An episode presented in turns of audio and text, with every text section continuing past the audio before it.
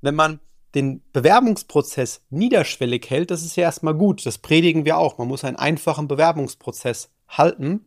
Aber unser Credo ist einfach, jedoch nicht zu einfach. Das heißt, Sie wollen es ja qualifizierten Leuten einfach machen, sich mit drei, vier Klicks einer kurzen Vorauswahl bei Ihnen zu bewerben. Das heißt jedoch nicht, dass Sie keine Vorfilter setzen.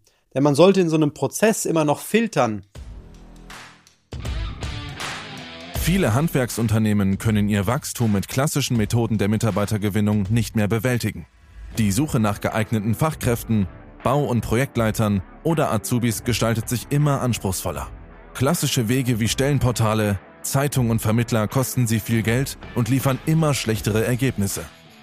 In diesem Podcast zeigt Ihnen Social Recruiting-Experte Christian Keller, wie Sie als Unternehmen zeitgemäß die passenden Kandidaten über die sozialen Medien für sich gewinnen und halten.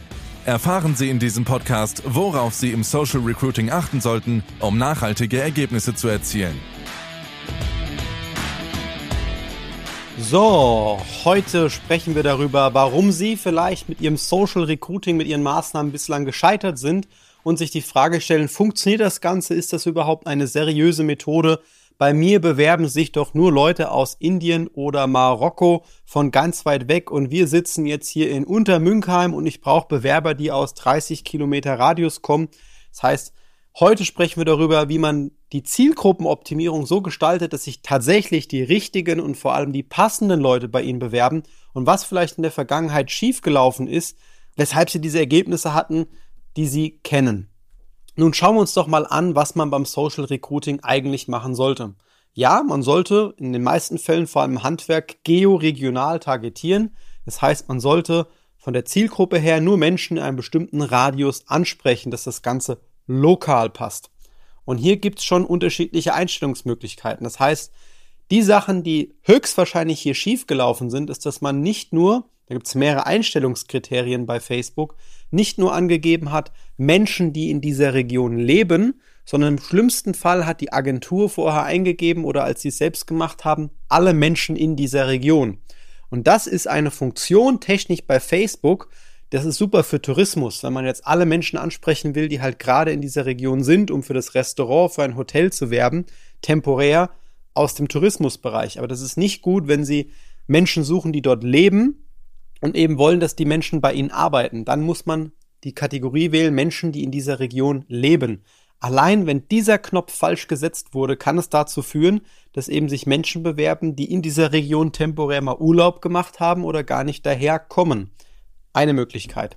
Zweite Möglichkeit ist, dass Ihre Anzeige im Employer Branding in der Darstellung einfach so verwirrend war, so schlecht dargestellt war und eben Stockfotos auch verwendet wurden, dass das halt ein gewisses Potenzial hat, geteilt zu werden von Hinz und Kunz in jeder Gruppe und erstmal wirkt wie so ein Einstiegshelferjob.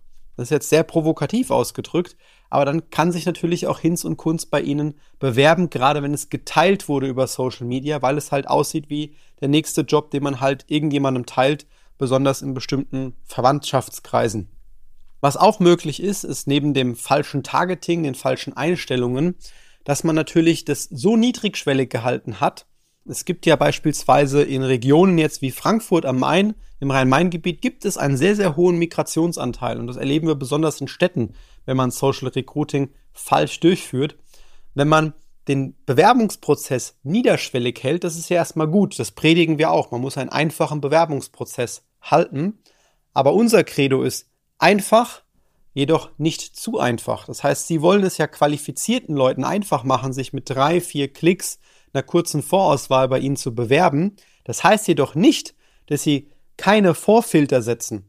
Denn man sollte in so einem Prozess immer noch filtern.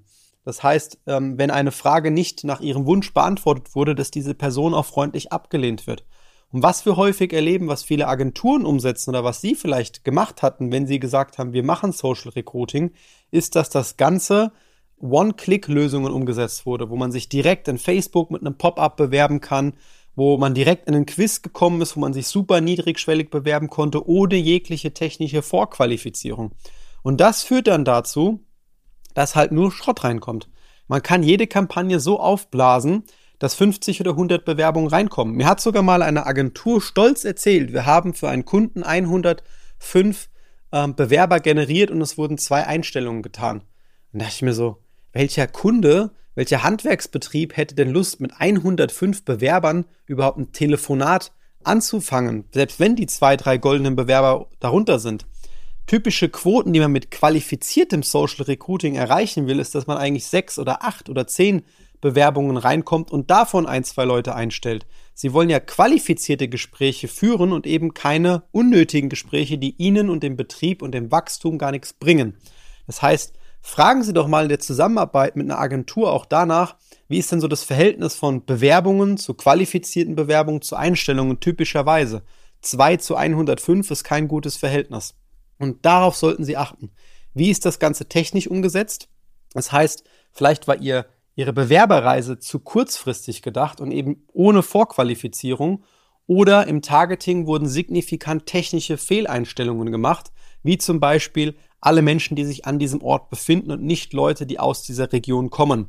Das ist also eine technische Sache und eine im Prozess, die höchstwahrscheinlich bei Ihnen falsch gelaufen ist. Und wenn Sie alle Bausteine, die es für erfolgreiches Social Recruiting braucht, wirklich systematisch umsetzen wollen, dann können Sie uns gerne ansprechen indem man ihnen aufzeigt, was hat vielleicht gefehlt, was muss noch ergänzt werden zum bestehenden Prozess, damit auch sie nachhaltig planbar jederzeit wieder einen Strom bekommen an neuen Bewerbern.